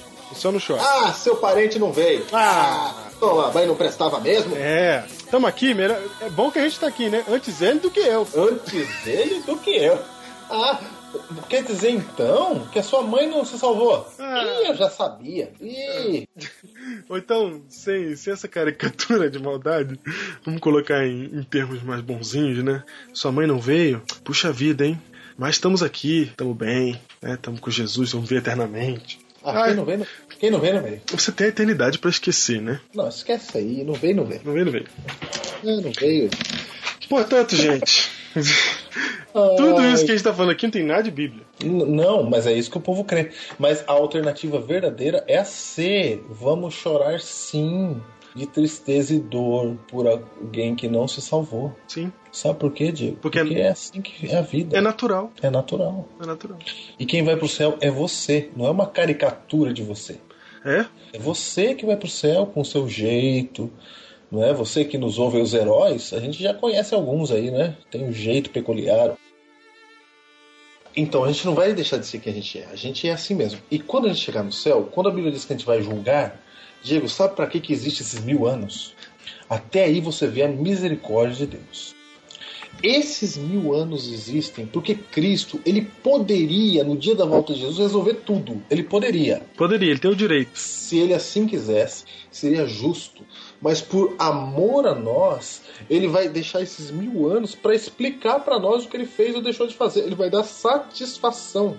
Ele vai dizer: julgue por você mesmo. Por que, que essa pessoa se salvou e por que, que essa não se salvou. Esses mil anos nada mais são do que prestação de contas. Ele não precisa fazer isso, é porque ele ama. É porque ele sabe que um filho vai estar chorando a ausência do pai, e, ou vice-versa. Então Deus vai pegar esses mil anos e falar: filhos. E porque ele é transparente aconteceu isso, também. aconteceu aquilo, e é por isso que eles não estão aqui. E porque ele. Por que, que o Diego não veio? Por- O Diego não veio, gente, porque o que ele fazia com o Júnior não dava. Não dava. Ah, tá bom. Não dava pra ele vir. Inclusive por transparência também, que Deus é, é porque ele nos ama, porque ele quer dar, mas também ele quer deixar claro pra todo mundo. Os anjos e os seres celestiais, eles já sabem que Deus é amor. E a gente vai ter a prova final sentadinhos no milênio, quando estivermos julgando os atos de Deus e dos anjos. E ele, e ele faz isso porque ele tá preparando a gente, os salvos, o Diego também vai estar lá. ele tá preparando a gente pra cena a seguir. A cena que vai acontecer no final dos mil anos. Isso. Veja a cena, Apocalipse 20, de 7 a 9. Antes de falar da cena, nesse julgamento, Júnior, nós vamos saber assim, ó, fulano de tal não está aqui por quê? Aí você vai ficar sabendo por quê, você vai ver o porquê, vai ficar claro pra você, pra todo mundo que tá ali, por que que não tá. É, e não pense que o porquê é que ele fazia coisa errada. O porquê é porque ele não reconheceu Cristo como seu Salvador. Exatamente. E aí é isso. O que ele fazia coisa errada é apenas um fruto de, de não ter esse reconhecimento. Isso. E aí ele vai estar nos preparando, como disse o Júnior, para a última cena. Qual é a última cena? Apocalipse 20, verso 7 diz assim: Quando, porém, se completarem os mil anos, Satanás será solto da sua prisão. Opa! Opa, a profecia dizia um pouco antes que ele, ele ficaria mil anos preso, mas tinha que ser solto por um pouco de tempo. Será solto, Diego, e sairá a seduzir as nações que há nos quatro cantos da terra, o Gog e Magog, para reuni-las para ferir. E o número 10 é como a areia do mar. De Jesus, o Rei dos Reis. Breve os reinos deste mundo ouvirão suas leis.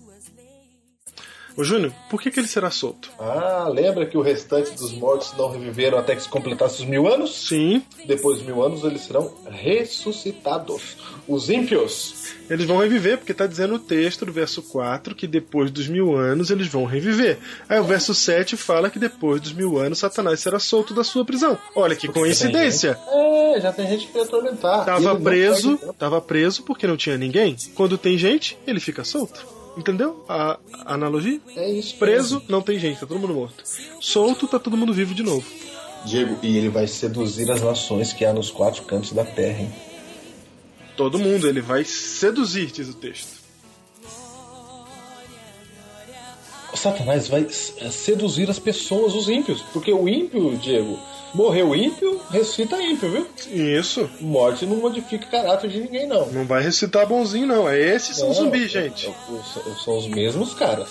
Então veja só, eles vão organizar uma, um, levante para tomar a Cidade Santa. Que Cidade Santa, Diego? Apocalipse 21, verso 2. Deus do céu. Vi também a Cidade Santa, a Nova Jerusalém, que descia como noiva adornada para o seu esposo. Olha aí. Olha aí, depois de mil anos, o povo que está no céu, os salvos, vão descer para a terra. Sim, os mil anos é só pra prestar contas. para para para preparar para esse momento. E aí, quando nós vamos voltar pra Terra, que aqui é nosso lugar, Deus criou esse lugar aqui pra ser o nosso lugar. É isso. Ah, mas não vamos morar no céu? Filho, depois do pecado tudo é céu, hein?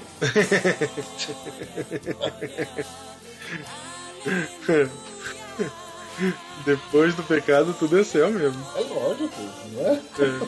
Então veja, Diego, vai ser assim: acabam os mil anos, os salvos dentro da Cidade Santa descem do céu. A Bíblia diz que descem no Monte das Oliveiras. O livro de Zacarias, capítulo 14, diz isso. Desce no Monte das Oliveiras. Não, recapitulando. Cristo vem, certo? Uhum. Vamos recapitular aqui. Acaba os mil anos, Cristo deixa o céu e vem na frente. E ele pisa no Monte das Oliveiras, que se fende em dois e forma uma planície. Certo. E aí Cristo olha para cima e João diz que ele viu a cidade santa descendo como noiva, adornada para o seu esposo, certo? Certo. O esposo estava aqui na terra, a cidade vindo adornada descendo. Desce a cidade com todos os salvos dentro. Abre-se a porta da cidade, Cristo entra nela. E ele aparece lá em cima da cidade numa plataforma e diz para os ímpios mortos: ressuscitai. E eles vão ressuscitar. Satanás então começa o seu último ataque, porque ele quer tomar a cidade santa. E aí eles vão cercar a cidade santa. Quando eles cercarem a cidade santa, Cristo lá no alto da cidade vai mandar eles pararem. E eles vão parar. E do lado de Cristo vão estar os doze apóstolos, aqueles que foram tirados das mãos de Satanás, e a multidão de salvos vão estar em volta de Cristo. E na hora que eles pararem, essa multidão vai cantar o hino do Cordeiro, que só eles sabem.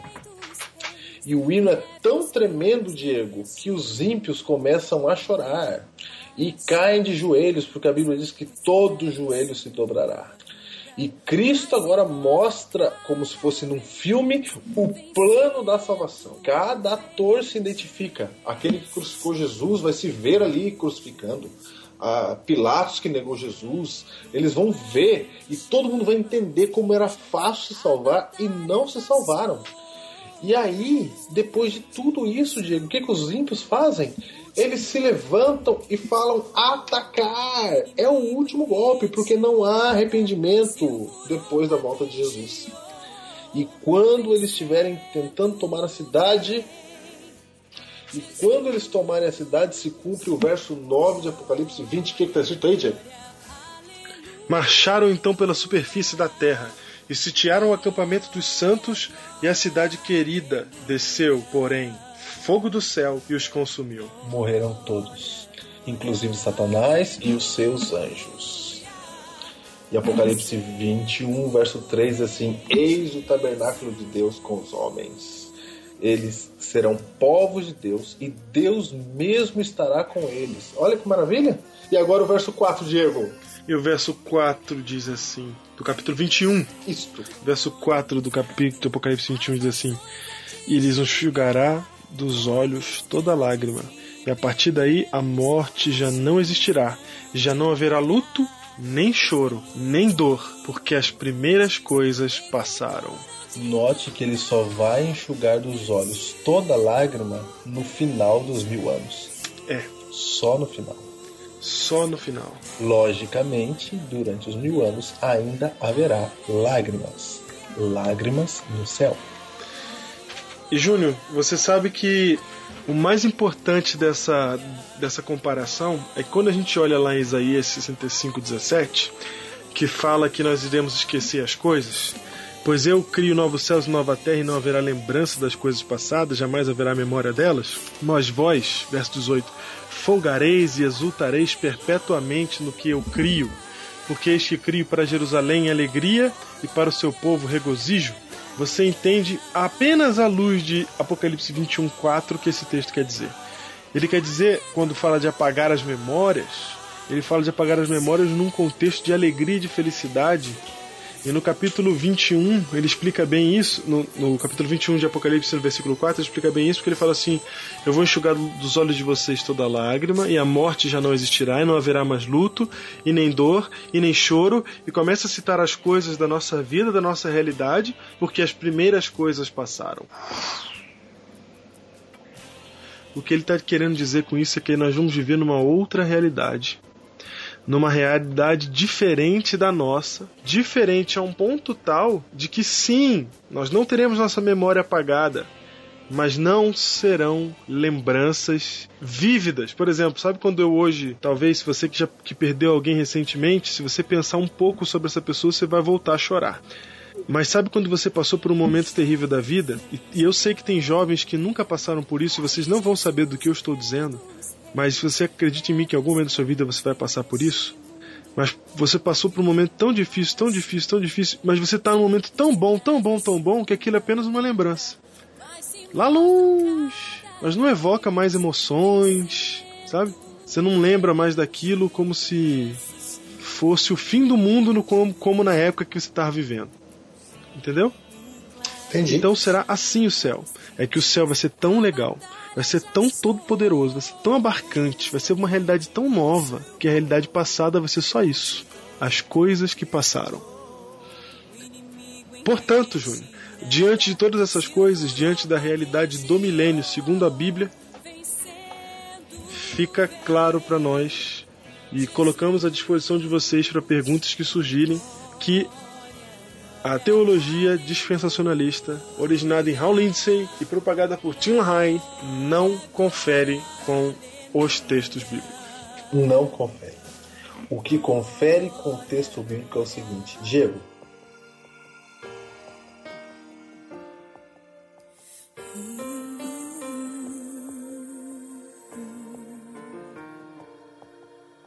Ricos e pobres,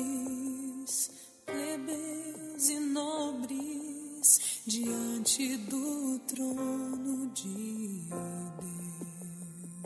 Você percebe que na hora em que os ímpios estiverem diante da cidade e os salvos dentro da cidade, naquele momento cada ser humano que viveu, todos eles, mas são todos, estarão diante de Deus? É verdade. Mas são todas as pessoas. Você estará lá nessa cena. Todo mundo, é- ninguém vai escapar. Não, mas ninguém escapa. Ninguém. Todo mundo que já nasceu neste mundo vai estar lá. A pergunta é: você vai estar dentro ou fora da cidade? Essa é a pergunta. E tem mais. Deus preparou você mil anos para você olhar os ímpios morrerem. Porque você tem que suportar isso. Porque entre os ímpios, provavelmente vai estar um amigo seu que você não convidou com firmeza para aceitar Cristo. Verdade. Provavelmente vai ter um parente seu que você não quis convidar para aceitar Cristo. Você chamou tudo, mas você não foi firme, você não foi convincente e ele vai morrer na sua frente. Os salvos, eles vão chorar a última lágrima.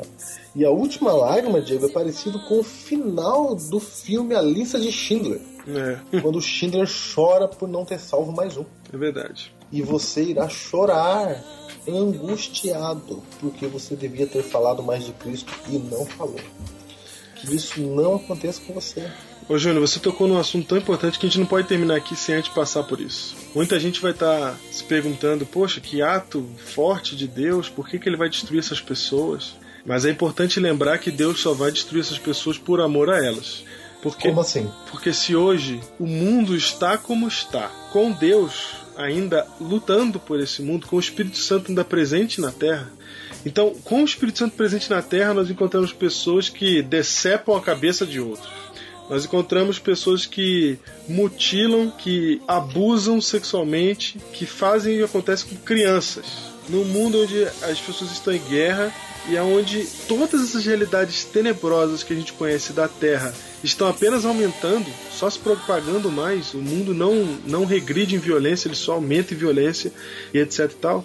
Então, imagine um mundo, este mundo sem o Espírito Santo, entregue às mãos de Satanás. Viver nele seria um inferno. Então, para preservar o universo de ver uma cena dessa, para preservar estas pessoas ímpias que não quiseram saber de Deus, mas para que elas não sofram ainda mais, Ele mesmo, o Pai de amor, é quem vai aniquilá-la. E ele vai fazer isso somente porque isso é o melhor. Então é o ato estranho de Deus, a Bíblia fala. É a ira do cordeiro. Não faz sentido você ver um cordeiro irado, mas é o que está acontecendo ali.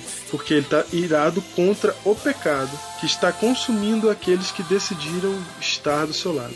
Eles estão, eles fizeram a escolha deles e agora a melhor coisa é que eles simplesmente desapareçam da Terra do que ter a sua existência é, perpetuada ou continuada em meio a tanto pecado numa completa ausência de Deus, que é o que iria acontecer. Realmente, Diego, isso é muito importante, hein? Então, O nosso Deus é amor até quando ele destrói o ímpio. exatamente. Então aquilo ali é um ato de amor. Só que a gente tanto ele quanto nós vamos sofrer também. Se você ouviu o Biblecast é, que nós fizemos sobre isso, o 13, a respeito disso, que é aquele lá das flores, para não dizer que não falei das flores, é, você vai aprender mais sobre isso, sobre a questão da ira divina. Mas só para quem não ouviu aquele Biblecast está ouvindo isso daqui, é importante lembrar que esse ato, por mais cruel que pareça, não é, é conduzido por nenhum, nenhum pensamento de crueldade, pelo contrário, é pensamento de amor, então é melhor que eles, nun, que eles desapareçam como se nunca houvessem existido. É melhor isso do que deixá-los vivos aqui, é, sozinhos na mão de Satanás. Vocês não têm ideia do que isso pode acontecer, gerar. E detalhe, não vai ficar ninguém queimando para sempre, porque um Deus de amor não faz isso com as pessoas. Isso, exatamente. Não tem eternidade queimando, ok? O castigo é eterno porque é de uma vez por todas. Isso, a gente já fez. Eles morrerão para sempre. A gente fez um Biblecast também sobre é, imortalidade da alma. Vale a pena se dar uma conferida. Porque também lá, lá nós tratamos da questão do inferno. Não faz sentido que haja. que uma pessoa que tenha pecado por 39 anos na Terra passe a eternidade sofrendo por isso. né? Aí, aí a lágrima realmente só ia ter um jeito de viver no céu sem chorar. Tinha que ser esquizofrênico, né? É, Ou então tem amnésia mesmo, pra não lembrar que tem um parente seu queimando por toda a eternidade. isso é a frieza absoluta do coração. Exatamente. O que é totalmente contra o amor, totalmente contra Cristo. Então é isso. Decida de que lado da cidade você vai querer estar, porque lá, nessa cena, você estará. Exatamente. Ninguém escapará desse dia, o famoso dia do juízo final.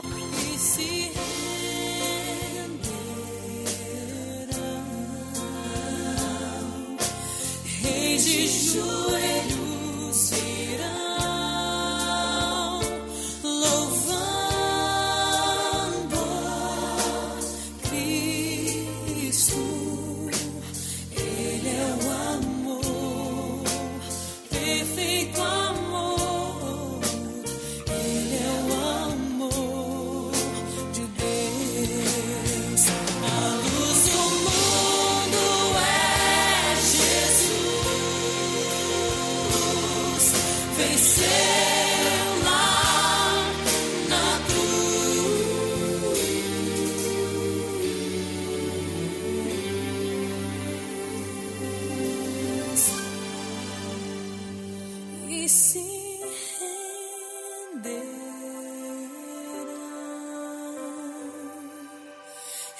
Reis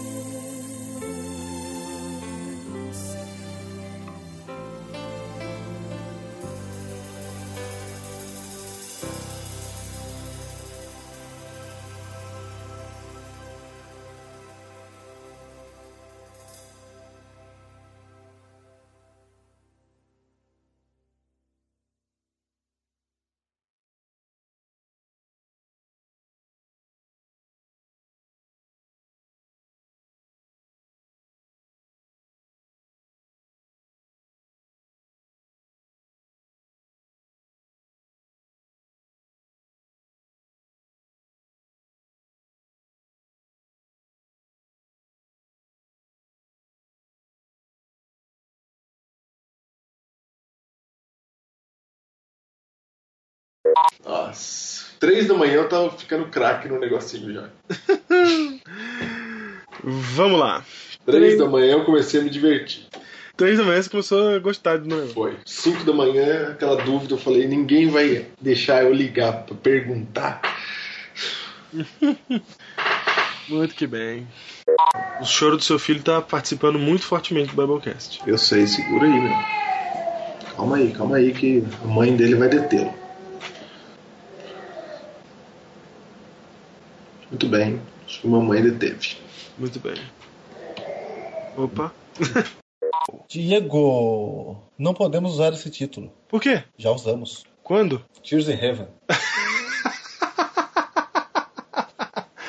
Tears in Heaven. É É, o nome de uma música de Eric Clapton, foi. que quer dizer lágrimas no céu, é verdade. E não pode, troca. Não, não, pode sim, pode sim. Tá em Não. português agora. Que isso? Não, Diego. Não, tá em português. Lágrimas Não. no céu. Vamos começar de novo toda a discussão aqui por causa do título. Para, eu gostei do título. Não, não dá, Diego. Eu sou a favor do Lágrimas no Céu. O Tears in Heaven falava do quê? Sofrimento, porque o Eric Clapton perdeu seu filho. Era só a referência à música, não ao título. Tem certeza? Absoluta. Primeiro episódio da série Sofrimento. Foi mesmo? Você aprova isso? Eu aprovo. Lágrimas no Céu. Diego. Não tem outro título? Meu, esse é o melhor pra, pra, pra milênio. Botar outro título aí é prejudicial. A gente vai É verdade. tomar a decisão errada por causa do. Então tá bom. Então vai. Biblecast 53, qual o título, Diego? Lágrimas no Céu. Mas tem uma passagem bíblica que fala isso, Júnior. Qual? Apocalipse 21, versículo 4. Calma, não chega ainda não. Segura. Tá bom, vai. Vamos terminar os mil anos. Então a gente vai julgar. Vai julgar, Diego? Não, mas a gente tá respondendo a questão da lágrima. Mas eu não quero responder aqui agora, eu quero fechar. Depois confirmar. Ai, meu Deus, que bagunça. tá certo. Torru? Só pra. Você tá fazendo tudo de memória até agora, né? Até o Tovu Vavô. Torru, torru. É que tem, deve ter, é, tem um. Tem um- Sei, é borro, borro na verdade. Torru, borro. Só que, tem- só que eu não sei se tem. É que aqui o sisteminha que eu tô usando não tem a- o artigo. É que o artigo faz o ra. Torru, ra, borro. É o V, o Vavorro. Vavorro. É. Não, é porque é Dagas forte. Aí é bo.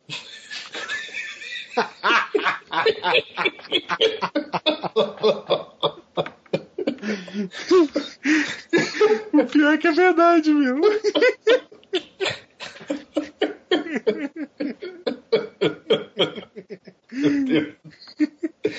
Ai, É não verdade. acredito em nada do que você tá É falando. verdade, tô... Meu, eu tô olhando aqui, ó. Dagas forte foi demais. É Dagas forte, meu. Lembra que Dagas só entra em bet, meu? E esse aqui é um, é um bet com Dagas. E o bet sem Dagas é V, com Dagas é Bo. ah, eu vou pegar meu Bebraque e ler. Meu, pega aí, tô te falando. Era o Tovu Vavorro. Tovu vavorro, tá? Não é vorro, é borro. É que talvez seja vorro quando. É que você sabe que o Dagas é determinado pelo, pelo artigo anterior, né? Eu não lembro mais nada. Como é que esse negócio de sei? Vamos, Peraí. vamos, gravar. Peraí. Você vai conferir. Vai. Não, essa forma é vazia. É. Vamos. Olha, vamos perguntar para os nossos queridos. Eu escolhi ser pastor. Não, vai, vai. Lê, você que tá valendo aí.